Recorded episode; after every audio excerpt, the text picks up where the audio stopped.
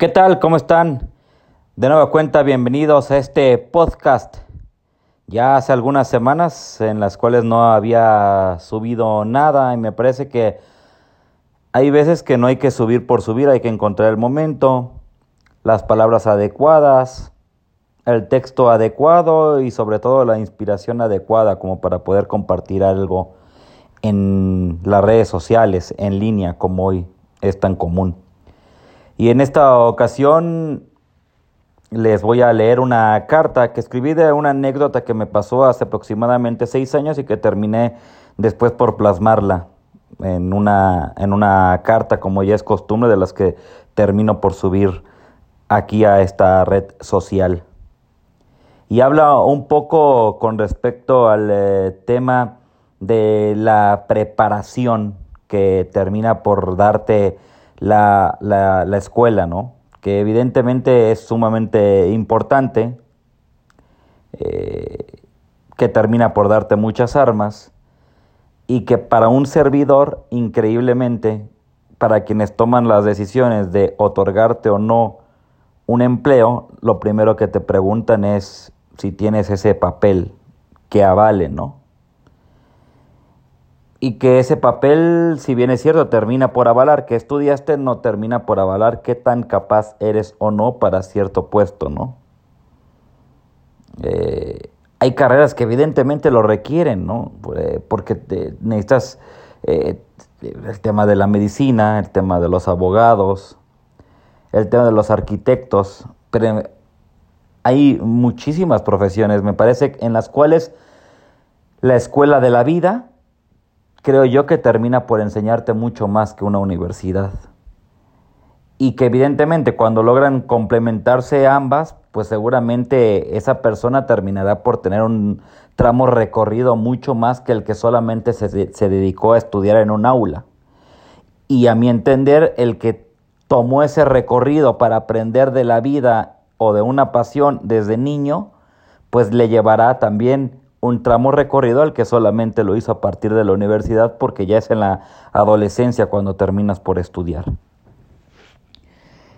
El texto se llama ¿Qué estudiaste? Lo escribí hace aproximadamente seis años y dice así. Hace unos días, un empresario muy importante del país y que está metido en el fútbol lanzó una pregunta que me han hecho muchas veces a lo largo de mi estadía en los medios de comunicación. ¿Qué estudiaste, chiquis? Uno siempre acostumbra a decir la verdad, porque se aprende en casa, no en el salón de clases. Solo la prepa. Jugué 14 años fútbol. Me retiré a los 22. Ya tenía que trabajar. Fue mi respuesta. Llegando a casa de ustedes hice una reflexión, la cual podrá ser válida o no. Responde usted, amigo mío. Estudiar es un valor entendido, que todos los jóvenes deben de tener claro te abre el panorama y no te cierra puertas. Eso está claro y está por demás decirlo.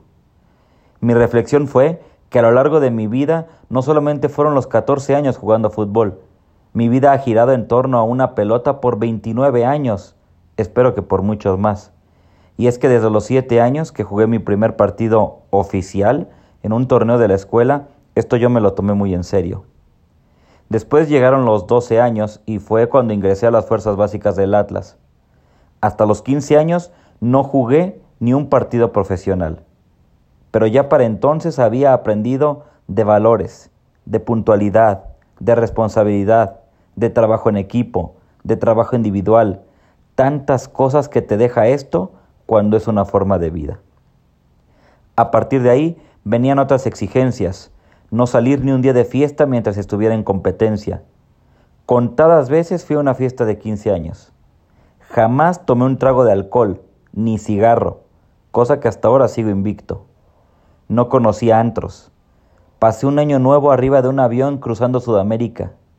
Viajé por todo el país en torneos y juro que siempre fui un profesional, lo juro por lo que quieran.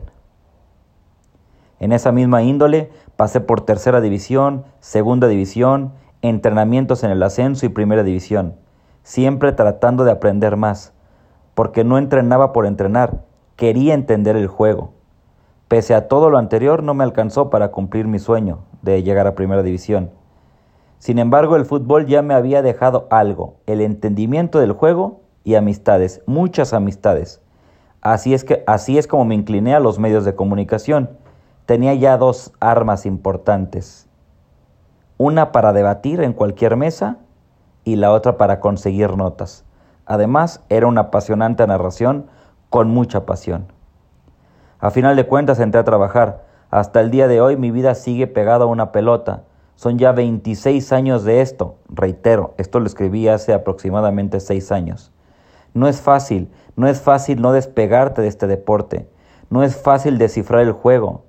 No es fácil relacionarte. Les pregunto, ¿qué acaso esto no cuenta como una carrera sin documento? La próxima vez que me pregunten, ¿qué estudiaste, chiquis? Responderé y de manera ya actualizada, fútbol. Mi carrera ha durado 31 años y aún no me he graduado porque esta carrera no tiene graduación. Chiquis. Y sí, sigo aprendiendo, sigo aprendiendo porque desde los siete años que tomé una pelota para jugar un partido eh, en la escuela, como ya lo mencionaba, hasta el día de ayer que vi la final de ida jugada en Ciudad Universitaria entre Pumas y León, sigo aprendiendo todos los días. Y hoy ya estoy prácticamente a un mes de poder estar certificado para estar en una cancha de fútbol de, de primera división. Sigo aprendiendo y no me da pena decirlo, solo estudié la prepa. Y habrá quien me pueda decir, sí chiquis, pero si hubieras estudiado algo más, tendrías armas y tal vez entonces hubieras llegado más lejos que a donde hoy has llegado. Yo no sé qué tan lejos he llegado, pero sí he logrado cosas. Y también a esa persona le voy a debatir, o le podré debatir. O tal vez hubiese estudiado y no me hubiera alcanzado para lo que hoy he logrado. Porque tal vez mientras estuviera estudiando no hubiera estado jugando al fútbol. O mientras estuviera estudiando no me estuviera relacionando en donde me relacioné para después poder ir eh, escalando. O no hubiera aprendido tanto de fútbol como aprendí a lo largo de toda mi vida, reitero, hasta el día de hoy.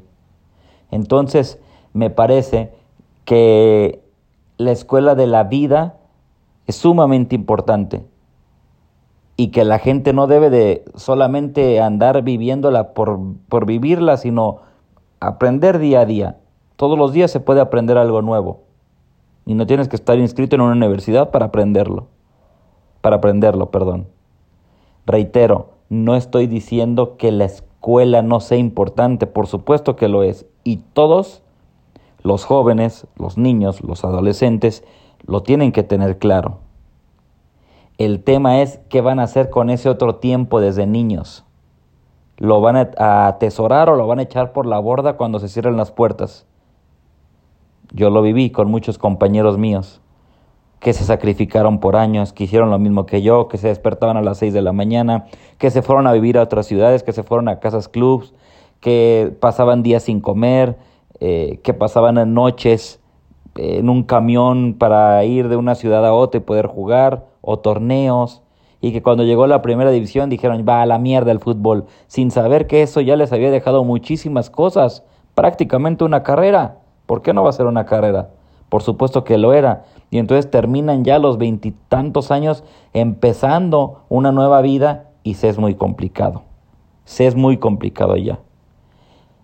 Es más, voy más adelante. Si una persona aprovecha el tiempo desde muchos años atrás, le lleva ventaja al que termina por estudiar. Evidentemente, si llega también a estudiar, pues le lleva todavía aún más, más ventaja. Porque hay mucha gente que termina la prepa y dice, va, me voy a aventar un año, sabático para saber qué estudiar. O peor aún, hay quien termina por inscribirse a la universidad y al año dice, no, voy a estudiar otra cosa porque eso no me gustó.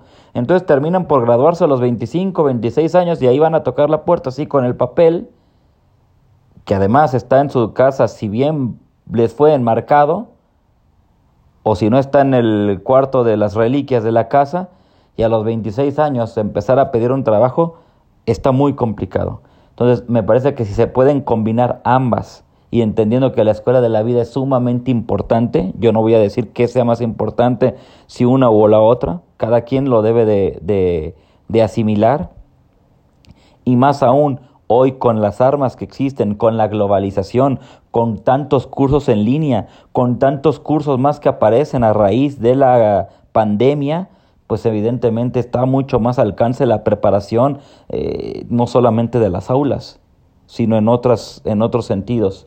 Y si además de eso tú estás aprendiendo a lo largo de la vida, pues eso va a ser mucho más importante. Y pongo el ejemplo puntual de Box Academy que acaba de lanzarse hace unas semanas a través de las redes sociales y que encuentras ahí que los que te van a enseñar, los docentes que van a estar, son quienes sí están dentro de, quienes sí saben lo que les costó llegar a donde llegaron, quienes ya se consolidaron, quienes ya saben eh, qué tanto trabajo les costó llegar a donde están, lo difícil que es seguir vigente,